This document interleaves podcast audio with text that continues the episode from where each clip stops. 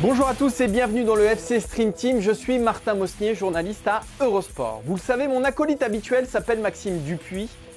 Il est en vacances et on m'a collé dans les pattes un certain Cyril Morin. Comme ça fait bien longtemps qu'on ne s'est plus côtoyer sur la Stream Team, je suis allé faire un petit tour sur Google pour voir ce que devenait Cyril. J'ai tapé dans la barre de recherche Morin et là, à ma grande surprise, pas de Cyril. Alors je suis d'abord tombé sur Edgar Morin, philosophe, sociologue, résistant, une pointure, l'un des plus grands penseurs contemporains de la complexité du monde. Puis je suis tombé sur Christian Morin, ancien animateur télé, roi de la clarinette. Bon, a priori pas beaucoup de points communs et pourtant, Cyril c'est un peu d'Edgar et c'est un peu de Christian. Cyril, c'est un des plus grands penseurs de la complexité de la chose footballistique.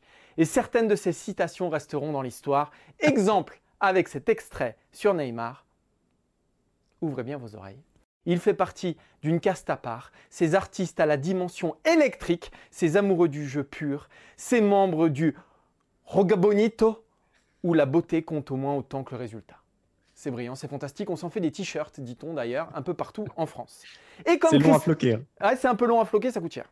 Et comme Christian, c'est un immense animateur. Regardez Tour d'Europe pour vous en convaincre. En revanche, pour la clarinette, j'ai pas d'infos.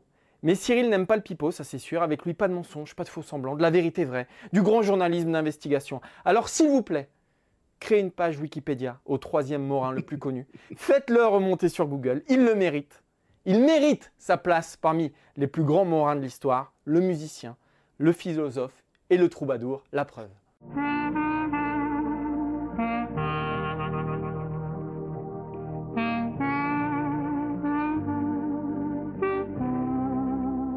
La poésie ne doit pas seulement être une chose écrite, lue, récitée, c'est une chose qui doit être vécue. Pour apporter un maximum de centre à Lewandowski et Müller, grâce à la tactique. Aujourd'hui, c'est football champagne. Du grand Morin, les trois plus grands Morins réunis en quelques secondes. Comment ça va, Cyril? Bah écoute, ça va, j'ai un peu peur que le FC Stream Team euh, soit placé dans une autre catégorie de podcast, euh, pas dans la catégorie euh, sport, mais plutôt dans la catégorie littérature cette semaine après ah bah cette, intro. Mais, bien sûr. mais écoute, ça va bien, Martin. Merci. Et toi? Tu mérites ta place au Panthéon des Morins, quand même, tu es d'accord? Bah, c'est gentil, c'est gentil, ça fait plaisir. Mais il y a aussi un, musicien qui fait des musiques de films euh, qui s'appelle Cyril Morin. Ah, il s'appelle Cyril Morin. il me fait de la ah concurrence. Et je peux te dire un truc, je peux te dire un truc, Cyril. Il n'y a pas un Morin qui serait aussi bon que toi aujourd'hui dans le FC Stream Team. Ça, c'est une certitude. Parce qu'on s'est fait un programme aux petits oignons, les gars. Je vous explique même pas. Il y a du Ronaldo, il y a du Messi, il y a de l'Olympique Lyonnais, il y a tout ce qu'il faut euh, si vous aimez le foot. Euh, on, fait, on fait un petit tour du sommaire, euh, Cyril, pour démarrer. On, va démarrer on, débutera avec, avec Ronaldo.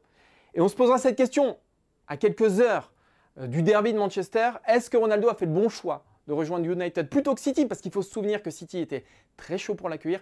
Est-ce que Ronaldo a fait le bon choix l'été dernier? Ce sera notre premier sujet, Cyril.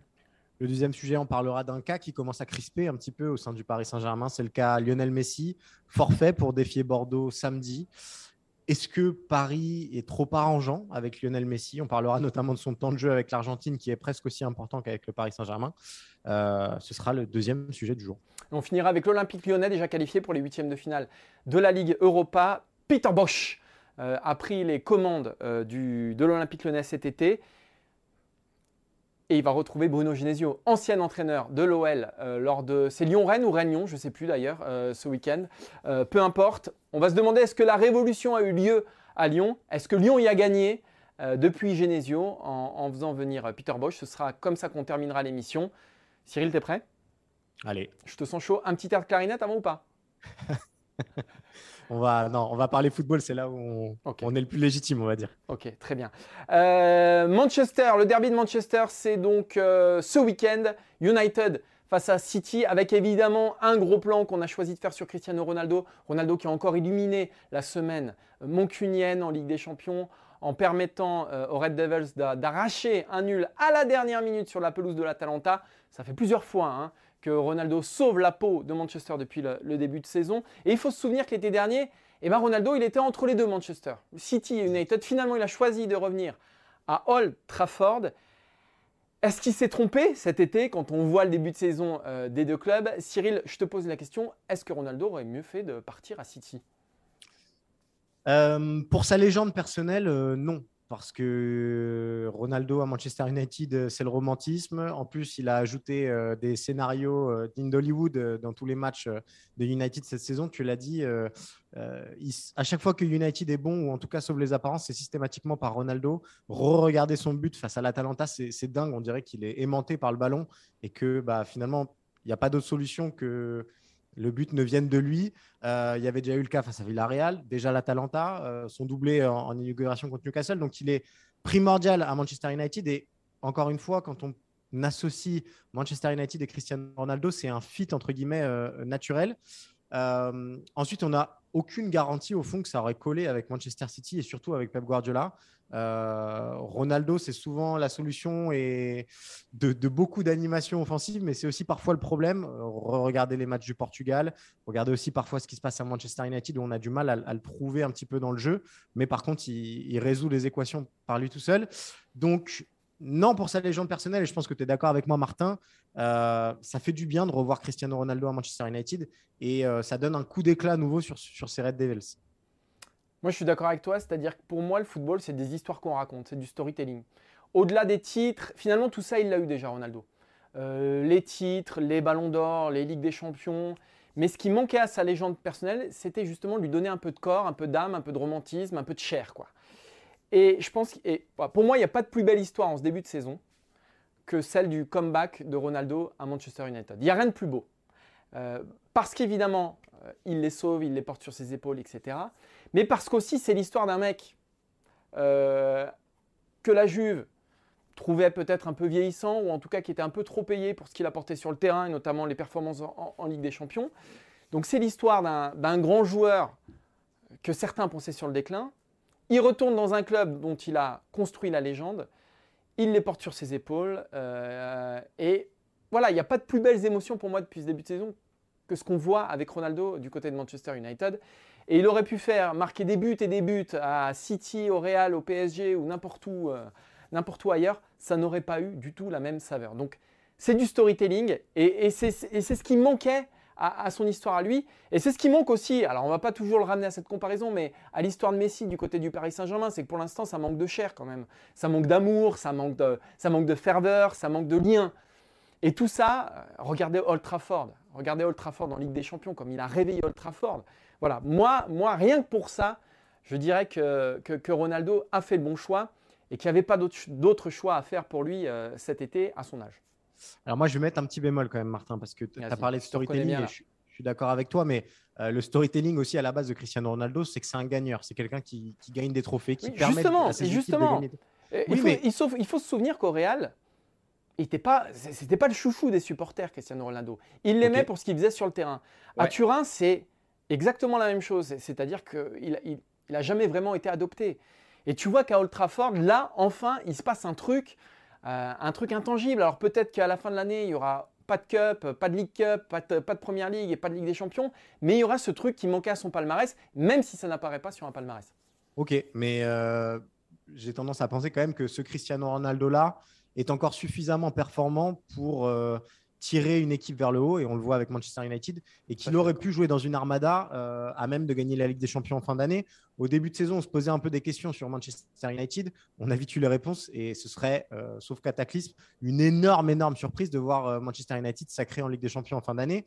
C'est un petit peu le même souci pour la Juve, finalement. Et moi, il y a quelque chose qui, me perturbe avec Cristiano Ronaldo depuis, depuis son départ du, du Real Madrid, c'est qu'on a l'impression qu'il n'a jamais trouvé euh, le coach qui comprenait comment il fallait l'utiliser. Euh, euh, depuis depuis qu'il n'est plus avec Zidane, c'est beaucoup moins gagnant aussi. il y. En fait, il a connu, il est passé dans des clubs au mauvais moment. la Juve, bah, finalement, il a été encore une fois et solution et problème parce qu'on n'a pas réussi à bien l'entourer et on n'a pas réussi à lui mettre sur le banc des entraîneurs qui comprenaient parfaitement comment utiliser Cristiano Ronaldo. Et on a un peu le même problème aujourd'hui avec euh, Ole Gunnar Solskjaer qui est embêté, qui n'a pas beaucoup d'idées sur comment euh, remobiliser ce, Manchester United-là. Qui n'a pas beaucoup d'idées d'ailleurs en général. Hein.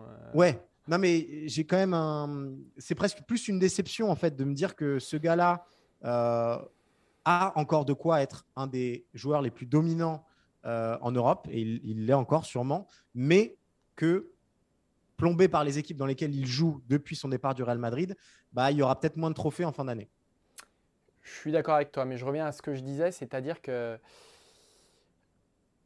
il a peut-être, alors j'exagère un brin, mais il a peut-être jamais été autant aimé qu'en ce moment parce qu'il a, il a une cape. Euh, il a une cape de super-héros, Ronaldo, depuis, depuis quelques semaines. Et quand tu as une cape dans une équipe qui gagne tout, comme le Real, où il a gagné 4 Ligues des Champions hein, avec le Real, au bout d'un moment, on s'habitue à tout ça. Euh, et il y a un côté vraiment robotique. Là, euh, il y a l'histoire du comeback, et il y a Old Trafford, il y a Manchester United, ce, club chargé d'histoire qui n'a plus rien de gagné depuis des années, qui que l'ombre de lui-même.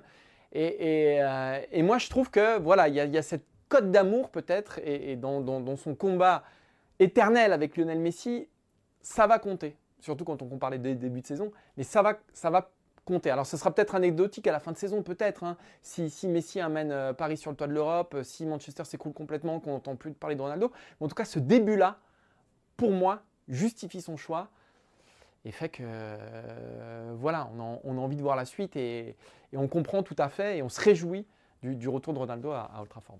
Je te sens sous le charme complet, Martin. Bah, c'est vrai parce que moi, j'ai rarement été un, j'ai jamais été un immense fan de Ronaldo. En revanche, quand je vois chaque fin de match de Ligue des Champions, et comment il remobilise, il secoue tout le monde et il prend cette équipe sur son dos, euh, moi ça me fascine, ça me fascine assez.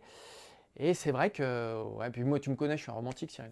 Moi je suis pas comme toi, je suis pas froid comme un, comme un bâton de colin. Moi, moi, y a des, moi tu vois là, il y, a, un petit cœur. Il y a un petit cœur qui bat. Il y a un petit cœur qui bat sous la sous l'armure du FC Stream Team, Cyril, tu vois. Moi je, ouais, je suis un romantique, donc euh, donc c'est vrai que que ce retour de Ronaldo me plaît beaucoup.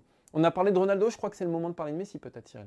Bah, j'ai l'impression que la transition est toute faite. Euh, Martin, euh, Lionel Messi, encore et toujours absent euh, avec le Paris Saint-Germain. Il était déjà absent face à Leipzig mercredi. Il sera encore absent samedi face à Bordeaux.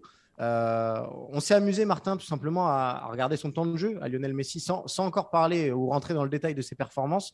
On y viendra après, mais ne serait-ce que dans le temps de jeu. Avec le Paris Saint-Germain, Messi, cette saison, c'est 8 matchs, 595 minutes de jeu. Avec l'Argentine, il en est déjà à 5 matchs depuis euh, l'été 2021, 450 minutes de jeu. Et grosso modo, si Messi joue les deux prochains matchs de l'Argentine euh, en, sélection, ce qui est quand même assez probable, Messi aura plus joué avec l'Argentine en ce début de saison qu'avec le Paris Saint-Germain. Euh, d'où cette question, Martin. On sait que Paris aime bien protéger ses stars, éviter de faire revenir trop vite les joueurs et avec ce qui se passe avec Sergio Ramos en ce moment, on est servi.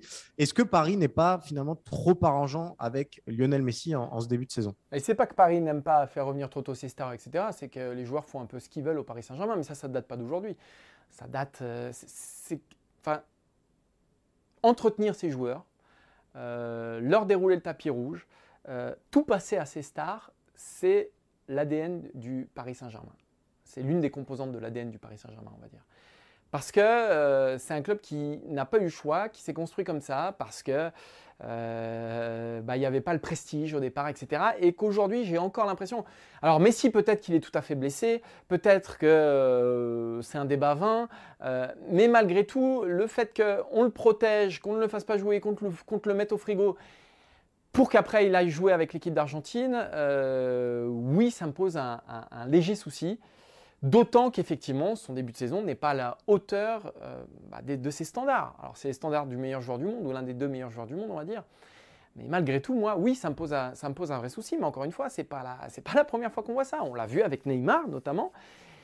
Alors, voilà, toujours, il faut rester très prudent avec, avec cette histoire-là. Mais oui, Paris est trop arrangeant avec ces stars-là. Mais est-ce que Paris a le choix? C'est ça aussi la question qu'on peut se poser. C'est est-ce que Paris a le choix? Est-ce qu'on verrait ça du côté du Bayern Munich? Poser la question, c'est y répondre. Évidemment que non, mais parce que le Bayern Munich aussi fait un autre choix de construction d'équipe, un, un, autre choix de, club.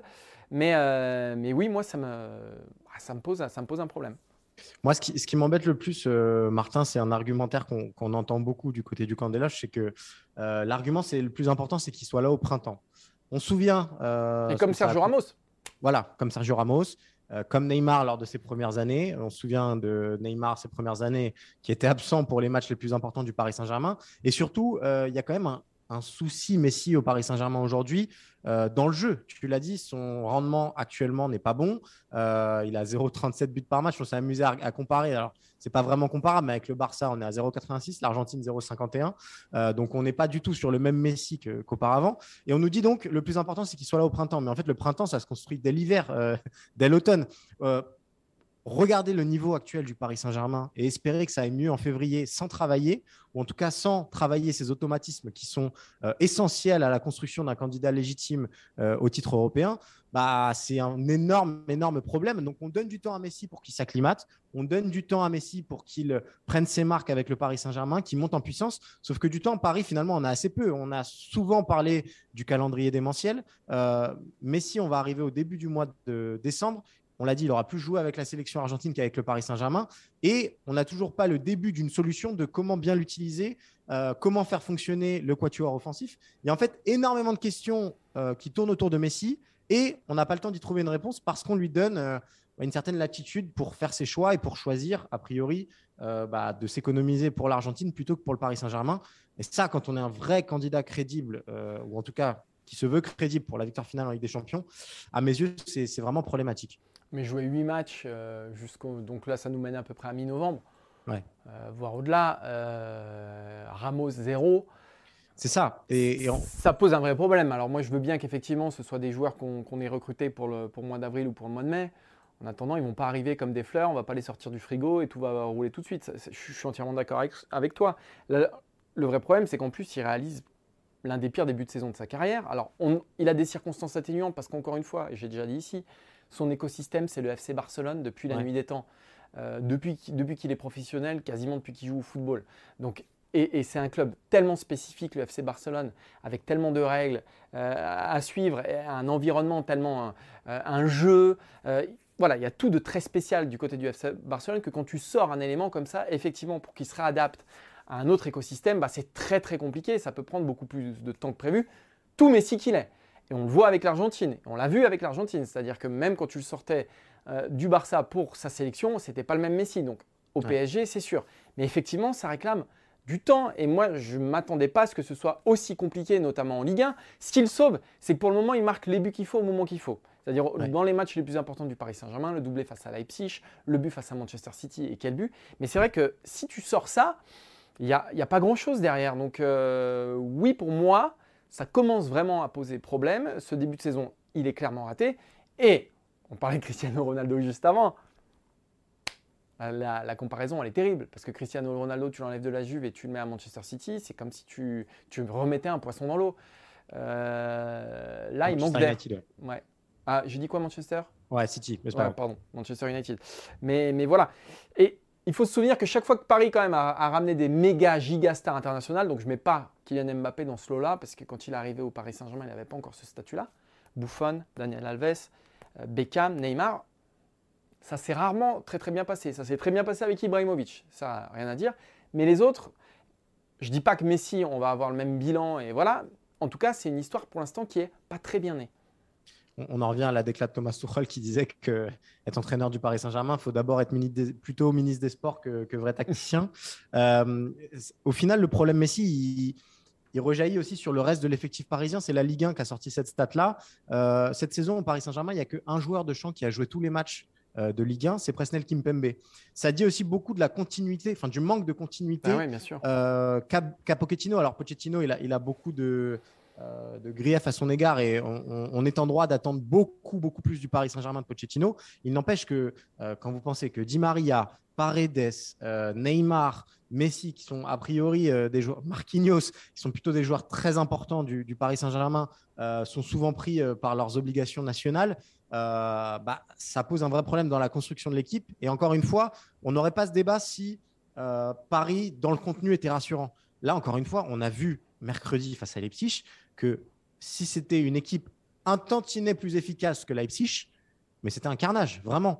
Donc, euh, il faut aussi que Paris comprenne ça. Et c'est pas au, mois de janvier, euh, ils, vont faire, ils vont faire le mois de décembre. Il va y avoir la trêve habituelle. après, il va y avoir les coupes de, la Coupe de France où ils vont a priori encore faire tourner. Donc, finalement, février, ça va arriver très, très vite. Et bah, j'ai peur que Paris soit. Le, le, prochain gros crash test, ça va être Manchester City. Euh, j'ai un petit peu peur de la tournure que ça peut prendre euh, et que Paris finalement ne soit pas prêt pour février et qu'il se prenne un mur qui n'était pas du tout, du tout prévu. Une équipe qui est, elle, de plus en plus prête, c'est l'Olympique lyonnais. On va terminer euh, l'émission là-dessus. Genesio retrouve l'Olympique lyonnais ce week-end et on a eu envie, bah, c'est un petit clin d'œil sympathique, bah, de comparer Peter Bosch et, Bruno Genesio, deux philosophies diamétralement opposées. Peter Bosch et l'OL qui sont déjà qualifiés, on le rappelle, hein, pour les huitièmes de finale de Ligue Europa, puisqu'ils sont assurés de terminer premier de leur groupe. Voilà, on a envie de revenir sur ce, sur ce début de saison lyonnaise en, se posant la question suivante. Est-ce que la révolution Boss a eu lieu? Est-ce que c'est vraiment satisfaisant? Est-ce que tous les feux sont ouverts Cyril, moi je te pose cette question. On sait que tu suis assidûment le parcours des Gaunes. Euh, est-ce que Bose te séduit jusqu'ici? Oui, euh, assez nettement. Et quand on compare évidemment avec Bruno Genesio, c'est n'est pas flatteur pour Genesio. Alors, les mêmes, euh, ils ne sont pas dans les mêmes environnements. Il faut, aussi prendre en compte le vestiaire qu'a disposition Peter Bosz, qui est beaucoup plus international, beaucoup plus expérimenté que celui que pouvait avoir Bruno Genesio. Mais Genesio avait, aussi énormément de talent. Hein. Il avait la, génération dorée de l'Olympique lyonnais. Hein. Tout à fait. Mais là, il y, a, beaucoup de choses qui me séduisent euh, avec Peter Bosch. Déjà, on est sur un discours qui est plutôt clair, qui est lisible, ou en tout cas, on a une direction qui est tracée où on parle plus uniquement résultat, ce qui a longtemps été euh, la protection de Genesio, et il faut lui remettre euh, ça à crédit. C'est vrai qu'il a qualifié l'OL trois fois en Ligue des Champions, si je dis pas de bêtises, et qu'il avait des résultats qui n'étaient pas toujours en adéquation avec ce qu'on voyait sur le terrain. Là, cette saison, on s'ennuie pas quand on regarde l'OL jouer. Euh, et ça, euh, je trouve ça important. Euh, on sent que tout le monde pousse dans le même sens. Et c'est un petit peu ce que disait l'équipe dans son papier cette semaine avec cette espèce de pacte entre les cadres lyonnais pour dire à, Peter Bosch, bah, continuons après ce qui s'est passé à Nice, malgré ce qui s'est passé à Nice, continuons à pousser dans ce sens-là. Donc voilà, on a l'impression que tout l'écosystème lyonnais regarde dans la même direction. Ça faisait longtemps qu'on n'avait pas eu ça. Moi, il y a quelque chose que j'aime beaucoup aussi chez Peter Bosch, c'est que on a un petit peu oublié la, culture de l'excuse qui a longtemps régné à, Lyon, que ce soit Genesio, euh, Rudy Garcia aussi l'utilisait beaucoup, Jean-Michel Aulas évidemment. Euh, on entend moins ça. Et quand je vois la, citation de, Peter Bosch après le 3-3 contre Clermont, euh, bah, je, me dis qu'on est pas la rappeler? Comment? Tu peux la rappeler? Oui, c'est en gros, il, dit qu'il n'avait plus vu ça depuis les U12. Il s'est très remonté voilà, très remonté après avoir euh, lâché des points contre Clermont et avoir cédé le nul 3 partout. Il, met les euh, joueurs face à leurs responsabilités en exactement. fait. Parce que, Genesio et Rudy Garcia avaient tendance à. Eux, ils avaient plus tendance à ouvrir le parapluie. Quoi. Et il y a un, dernier truc que moi j'aime beaucoup avec Peter Bosch, je ne suis pas sûr de voir quelque chose tactiquement euh, encore très lisible. C'est-à-dire que les marqueurs sont, sont visibles, mais ce n'est pas encore ultra, ultra poussé. On n'est pas non plus face à l'Ajax d'Amsterdam où c'est éblouissant à chaque match. En revanche, Peter Bosch, il a réussi à libérer des les énergies de quasiment tous les joueurs. C'est-à-dire que quand on voit Bruno Guimaraes, on retrouve le Bruno Guimaraes qui est étincelant à la première relance et où en fait on lui a dit bah, ta qualité première c'est ça, joue comme ça. Cacré, on lui a dit ta qualité première c'est de faire du pressing, bah, mets les jambes et vas-y. Euh, Carl Toko et Cambi, ta qualité première c'est de prendre la profondeur et de marquer des buts. On est complètement là-dedans. Et quand on voit Paqueta aujourd'hui, bah, c'est difficile de ne pas se dire que euh, le système mis en place par Peter Bosch permet aux individualités lyonnaises euh, de, donner le maximum d'elle-même. Donc forcément, euh, moi j'aime beaucoup ce que je vois à Lyon cette saison.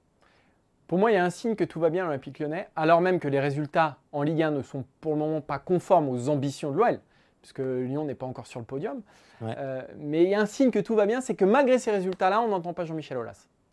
Et pour moi, ça, ça signifie que déjà le club tourneront, que tout le monde va dans la même direction, qu'il y a une, espèce, comme tu disais, de d'unanimité autour de ce qui est en train de se mettre en place, et ça c'est capital. La seule chose, moi, qui me heurte encore, c'est que Lyon se confronte au même problème euh, que euh, lorsque Rudy Garcia, Bruno Genesio, et même avant eux, tous les entraîneurs qui, avaient en main cette équipe-là, ils se heurtaient tous à la même chose, c'est l'irrégularité de cette équipe-là.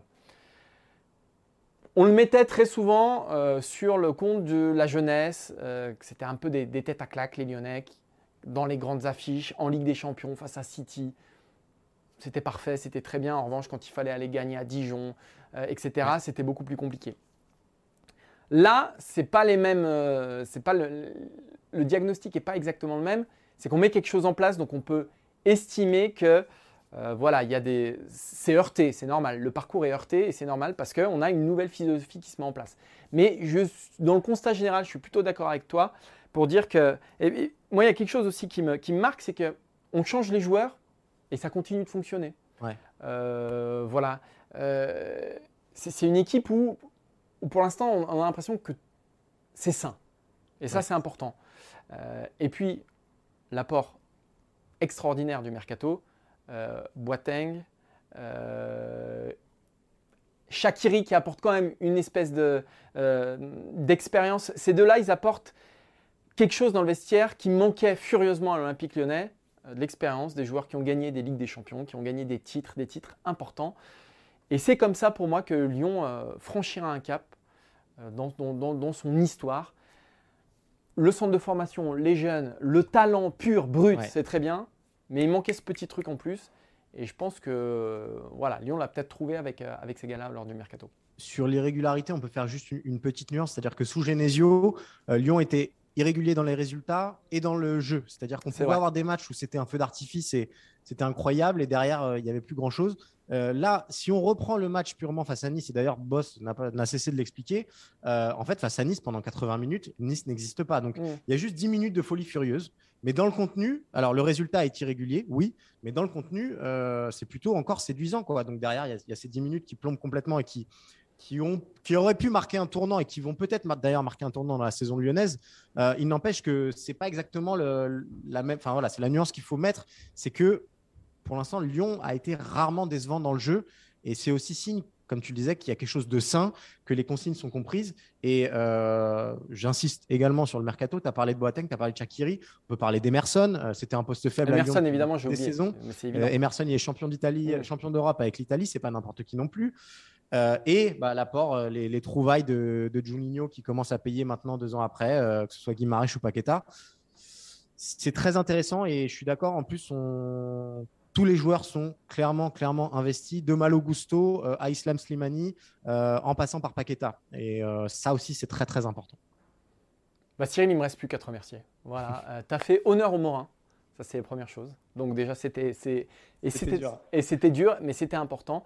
On remercie évidemment Quentin Guichard au visuel, Simon Farvac à la réalisation et aussi euh, Johan Lyons. Voilà, on le remercie. C'était important. Euh, une belle équipe pour monter ce FC Stream Team. On remercie aussi Maxime, qui n'est jamais aussi brillant et indispensable que quand il est absent. C'est là où on se rend compte que finalement, quand il n'est pas là, c'est bien. Ah, quand le chef est pas là, on se marre plus. Ouais, mais quand il revient, quand il revient, il remet tout le monde, ouais, mais... tout le monde d'accord. Non, il y a une espèce de chape de plomb, tout le monde est un peu triste. tu vois, Simon, je me souviens, quand Maxime est là, il doit avoir son doudou pour réaliser le truc parce que Max, il fait peur. Il, il impose un truc, tu vois. Euh, puis bon, on va pas se raconter d'histoire, il n'est pas très bon non plus. Donc euh, donc c'est quand même mieux quand il n'est pas là. Malheureusement, malheureusement, la semaine prochaine, le boss revient. Donc Maxime revient. Dommage. Euh, bon, on se donne rendez-vous la semaine prochaine. Ce sera en pleine, euh, ce sera la veille, me semble-t-il, de France-Kazakhstan. Donc on parlera beaucoup des Bleus. Rendez-vous la semaine prochaine pour un nouveau numéro du FC Team. Ciao, ciao. Salut.